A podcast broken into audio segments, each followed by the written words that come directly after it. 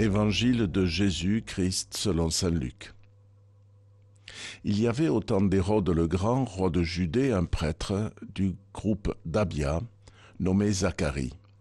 Sa femme aussi était descendante d'Aaron. Elle s'appelait Élisabeth. Ils étaient l'un et l'autre des justes devant Dieu. Ils suivaient tous les commandements et les préceptes du Seigneur de façon irréprochable. Ils n'avaient pas d'enfants, car Élisabeth était stérile et de plus, ils étaient l'un et l'autre avancés en âge. Or, tandis que Zacharie, durant la période attribuée aux prêtres de son groupe, assurait le service du culte devant Dieu, il fut désigné par le sort, suivant l'usage des prêtres, pour aller offrir l'encens dans le sanctuaire du Seigneur. Toute la multitude du peuple était en prière au dehors à l'heure de l'offrande de l'encens. L'ange du Seigneur lui apparut, debout à droite de l'autel de l'encens. À sa vue, Zacharie fut bouleversé et la crainte le saisit. L'ange lui dit, Sois sans crainte, Zacharie, car ta supplication a été exaucée, ta femme Élisabeth mettra au monde pour toi un fils, et tu lui donneras le nom de Jean.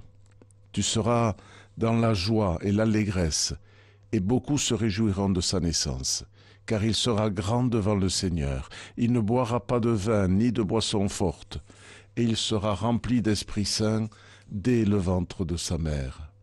Il fera revenir de nombreux fils d'Israël au Seigneur leur Dieu. Il marchera devant en présence du Seigneur avec l'esprit et la puissance du prophète Élie pour faire revenir le cœur des pères vers leurs enfants, ramener les rebelles à la sagesse des justes et préparer au Seigneur un peuple bien disposé. Alors Zacharie dit à l'ange, Comment vais-je savoir que cela arrivera? Moi, en effet, je suis un vieillard et ma femme est avancée en âge. L'ange lui répondit, Je suis Gabriel, et je me tiens en présence de Dieu.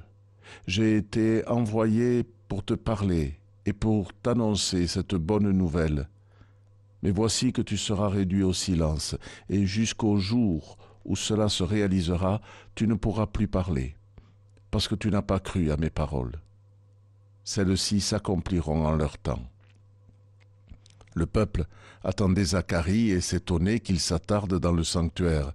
Quand il sortit, il ne pouvait pas leur parler et ils comprirent que dans le sanctuaire il avait eu une vision. Il leur faisait des signes et restait muet.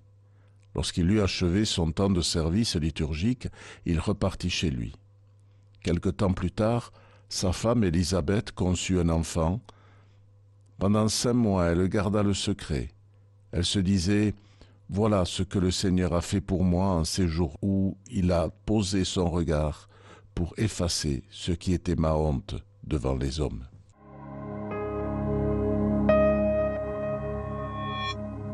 L'annonce de la naissance de Jean, que l'on nommera plus tard Jean le Baptiste, est très belle et ressemble à la narration d'un conte. Tous les termes sont importants et nous discernons de très beaux indices. Le temps imparti est beaucoup trop court pour tous les reprendre, mais sachons lire dans ces lignes une autre bonne nouvelle que nous entendrons demain, l'annonce faite à Marie nous cheminons vers la demeure de cette jeune Vierge et nous arrêtons aujourd'hui au temple où Zacharie, dont la mission était d'assurer le culte devant Dieu et d'offrir l'encens dans le sanctuaire du Seigneur, apprend qu'il sera bientôt père d'un fils alors qu'il est avancé en âge et que son épouse est stérile. La description que l'ange peut faire de cet enfant nous révèle bien qui il sera. Il sera grand devant le Seigneur.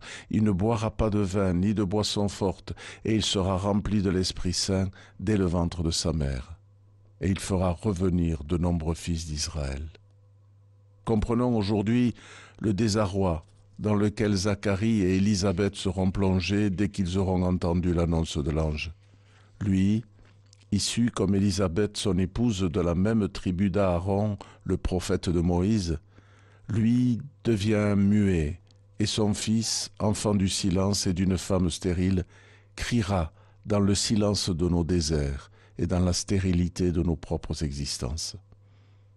Nous avançons vers la fête de Noël, que les chuchotements des préparatifs et les interpellations de nos humanités viennent border le souffle divin d'un bébé. Bonne journée.